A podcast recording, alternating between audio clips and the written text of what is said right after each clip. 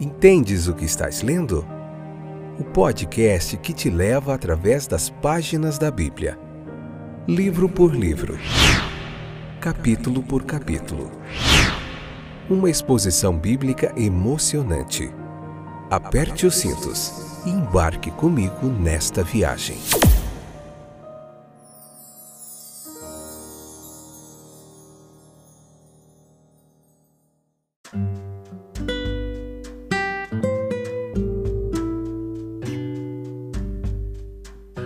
Olá, meus queridos companheiros de viagem através das páginas da Bíblia. Estou de volta, eu sou o Fábio e esse é mais um episódio do podcast Entendes o que estás lendo?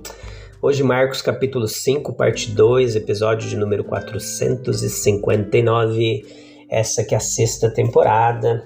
Na sexta temporada estamos vendo o sexto livro da Bíblia. Nós vimos Gênesis, Êxodo, Levítico, Evangelho de Lucas, Evangelho de João. Você encontra todos esses livros aí é, e todos os seus capítulos explicados detalhe por detalhe, com muita teologia bíblica, uma exegese aí bastante clara para você compreender o texto bíblico, tá bom?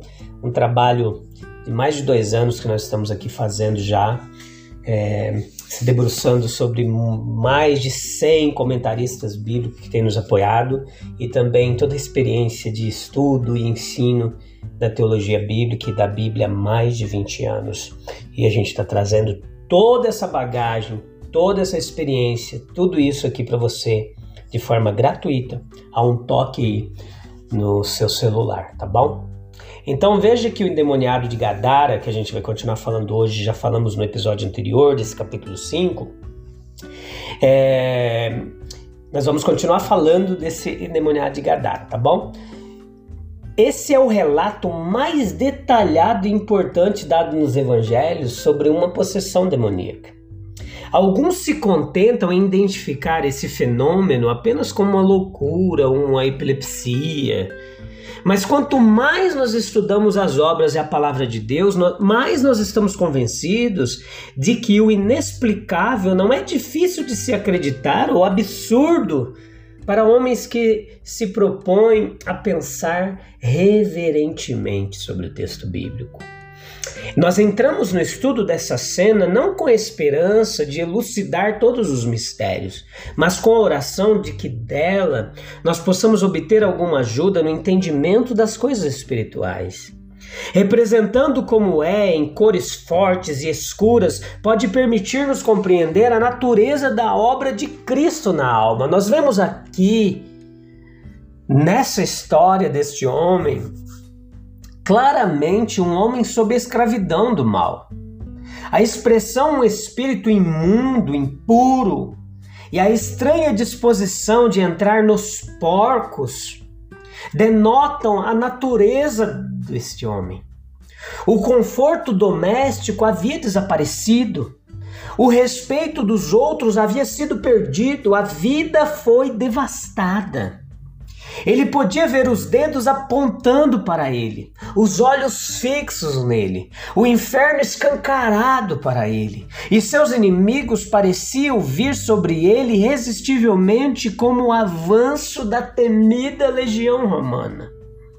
Ele estava morando nas tumbas, um lugar sombrio, assustador, que harmonizava com seu estado melancólico. Todos os que me odeiam amam a morte.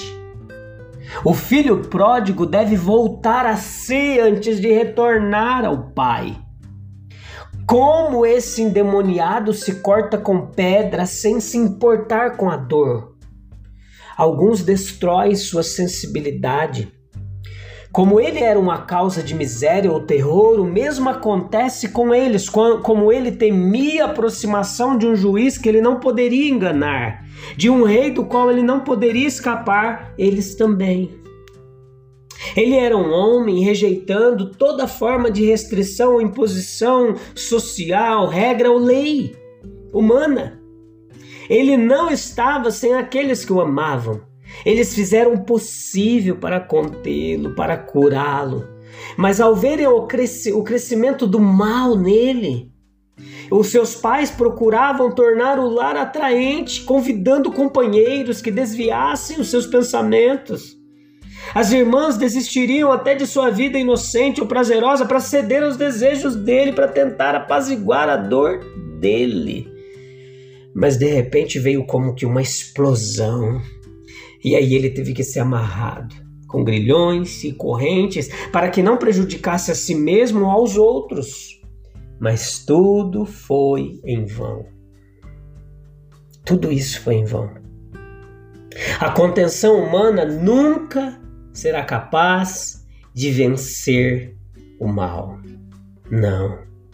Veja que ela tenta reprimir ou alterar a forma, mas não consegue erradicar o mal. A desordem e a inquietação agora vistas na sociedade, elas é como um presságio de problemas sérios, indicam uma quebra de muito em nossa civilização. Nós podemos restringir a desonestidade, a embriaguez, os palavrões desordenados, etc., para que não estejam mais em lares respeitáveis. Mas embora nós fechemos os olhos para o fato, o endemoniado apenas escapou de suas correntes e estava lá nas tumbas e tocas de nossa terra. A contenção dos pais faz muito, mas chega o um momento em que a independência e a autoafirmação se fazem sentir e o pai ou a mãe só podem orar. Ele também encontrou Salvador, e isso é a parte mais importante aqui.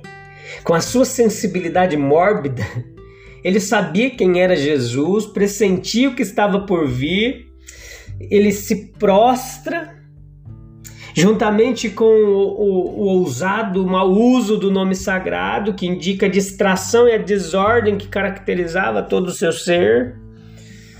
Mas Cristo lida com ele com sabedoria, firmeza e amor. Ele perguntou: Qual é o teu nome? Ele tentou convocar o melhor eu do homem, provocar uma separação em seu pensamento. É, ali entre ele e o mal, deu-lhe tempo para pensar na necessidade que tinha de ajuda e que esperança e possibilidade havia dela. Então, para os demônios veio a palavra decisiva: vá. E em pouco tempo ele seria visto sentado aos pés de Jesus, vestido em seu perfeito juízo. Em cada um de nós o domínio do pecado deve ser quebrado. E somente Cristo pode quebrá-lo. É um apelo àqueles que há muito tempo estão sob o domínio do pecado, para que não se desesperem de si mesmos, com base no fato de que Cristo não os abandona. Foi quando seus amigos desistiram desse endemoniado como sem esperança que a sua redenção veio. Assim, quando a autorreforma se mostrou inútil, os benfeitores falham, os amigos desanimam, ele se mostra capaz de salvar ao máximo. Lidando lamentavelmente com o pecador, ele lida impiedosamente com o pecado e lança ele nos, nas profundezas do mar. Veja no versículo 10 a petição do endemoniado. Ele rogou muito a ele que não os mandasse embora do país. Nenhuma atenção é dada a esse pedido, apesar de sua fervorosa paixão. E por quê? Porque Jesus não atendeu. O próprio homem não estava orando. Ele foi despersonalizado e obcecado pela possessão dos demônios e não era responsável aqui por suas palavras ou ações. Foi para libertá-lo dessa escravidão que Cristo se aproximou dele. Eles ainda eram demônios inalterados em seu caráter e desejosos de causar mais danos. Impotentes, eles ainda desejavam fazer o mal, mas essa Cristo não atendeu essa petição. Agora, o versículo 12 e 13, a outra petição foi concedida. Não obstante o caráter daqueles que o fizeram. Uma maravilha verdadeiramente. Demônios ouvidos e respondidos por Cristo, ele está aliado com eles, é o que diriam os fariseus. Parecia necessário que alguma forma visível recebesse os espíritos despossuídos para que todos, especialmente o próprio homem, pudessem perceber que a expulsão havia realmente ocorrido. Como simplesmente expulsos, eles poderiam ter feito morada em alguma outra alma, mas ao dar instruções a eles após a expulsão, eles foram enviados aos porcos e a catástrofe resultante provavelmente foi prevista por Cristo. Na destruição dos porcos, os demônios foram rapidamente expulsos da esfera terrestre. E nessa destruição, um castigo foi infligido aos gadarenos que ainda eram sórdidos, negligentes com a lei e que a lei proibia a criação de porcos. Versículo 7 18, nós temos uma súplica dos gadarenos. E foi respondido imediatamente, porque envolveu uma rejeição deliberada e inteligente do Salvador. Eles haviam visto seu maravilhoso triunfo, a destruição dos porcos, mas em sua estimativa a perda material superou o ganho espiritual. O endemoniado curado, ele pode ser ainda mais eficaz como pregador agora.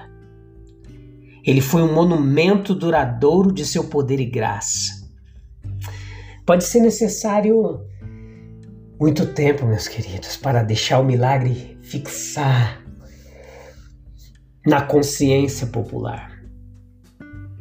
Versículos 18 e 19, nós vemos a oração do homem restaurado um desejo natural sobre as circunstâncias.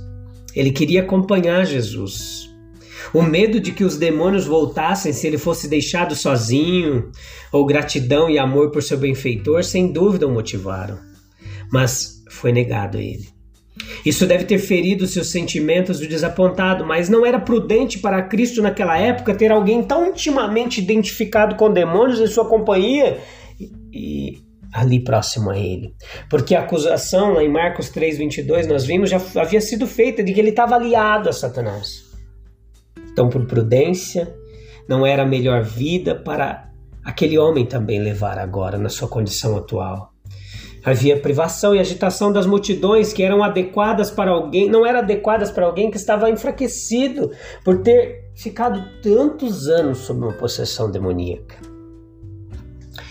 na sinagoga, na praia, no meio da multidão, Jesus pronunciou a verdade divina. E esperava da parte de seus ouvintes mentes humildes e obedientes. Ele assumiu que sabia o que eles não sabiam, respeitando a natureza de Deus, o significado da antiga aliança, os fenômenos da vida, o futuro próximo, etc. Ele não apresentou argumentos, mas exigiu, como ainda exige, em o um fundamento do que ele era e é, e aceitação ou rejeição de suas palavras. Ele falou como alguém que tem autoridade. Este é o meu filho amado, ouve ele. A aceitação de, de Cristo como mestre implicava muito, porque ele não ensinava teorias abstratas mas enunciava princípios que revolucionariam as visões sustentadas sobre toda a vida judaica durante milhares de anos. Pensamento e ação foram mesclados harmoniosamente em Cristo e devem sê-lo em todo cristão. Ele entrou nas casas do povo em Cafarnaum e outros lugares para curar doenças, na casa de Pedro para abençoar as crianças em outra casa, para participar da festa em Caná, para chorar com os enlutados em Betânia. Os discípulos se alegraram com essa amizade. A presença daquele amigo os livrou na tempestade. Como tal, ele se apresenta a cada coração dizendo: Eis que estou à porta e bato. O milagre mais surpreendente não produzirá fé naqueles que se preocupam mais com suas posses do que com a pureza e o amor. Como Cristo havia transmitido ao homem que tinha um espírito imundo. A perda dos porcos primeiro despertou terror, mas logo depois indignação entre o povo que, com uma mistura de bajulação e obstinação, começou a orar para que ele partisse das suas costas ali, da sua região litorânea. Ele cedeu ao desejo deles. E até onde sabemos, nunca mais voltou. Da mesma forma, ele foi rejeitado em Nazaré, Lucas 4, 29, em Jerusalém, Mateus capítulo 23, versículo 87. No caso diante de nós, o povo temia mais o santo do que o endemoniado. A sua ganância estava em pé de guerra contra o destruidor de seus porcos. Eles se importavam mais com eles do que com o resgate de um irmão. Mesmo agora, às vezes, a propriedade é defendida com mais zelo do que os direitos pessoais. Cristo estabeleceu o princípio de que um homem é melhor do que uma ovelha e expressou esse princípio em sua ação em Gadara. Mostre como posses e posição são preferidas à simples obediência à vontade de nosso Senhor, de modo que por amor ao mundo ele ainda é rejeitado. A recepção de Cristo, uma boa recepção real, aguardava do outro lado do lago, e ali o povo havia visto mudanças operadas em seus lares por seu poder e haviam escutado ansiosamente suas palavras de sabedoria amor. Eles não podiam voltar ao trabalho como se não houvesse Cristo que viesse salvá-los e confortá-los. Quando ele se foi, eles oraram para que o barquinho voltasse a cruzar o mar. E quando o primeiro vislumbre de sua vela foi visto, a notícia se espalhou rapidamente por toda parte. Os pescadores deixaram suas redes e correram para chamar seus companheiros, dizendo: Jesus está vindo. Velhos cambaleavam até o mar porque Jesus estava chegando. Mulheres que estavam de luto por seus entes queridos pensavam com gratidão e amor em sua simpatia. E as criancinhas deixavam suas brincadeiras no mercado para se alegrar com seu sorriso. E ele ainda vem entre nós em palavras sinceras, em canções sagradas, em pensamentos sagrados e em memórias solenes, meus queridos. Beleza? A gente volta no próximo episódio. Falta mais dois para a gente encerrar o capítulo 5. Eu te encontro lá, se Deus quiser. Um abraço até breve. Deus abençoe. Tchau, tchau.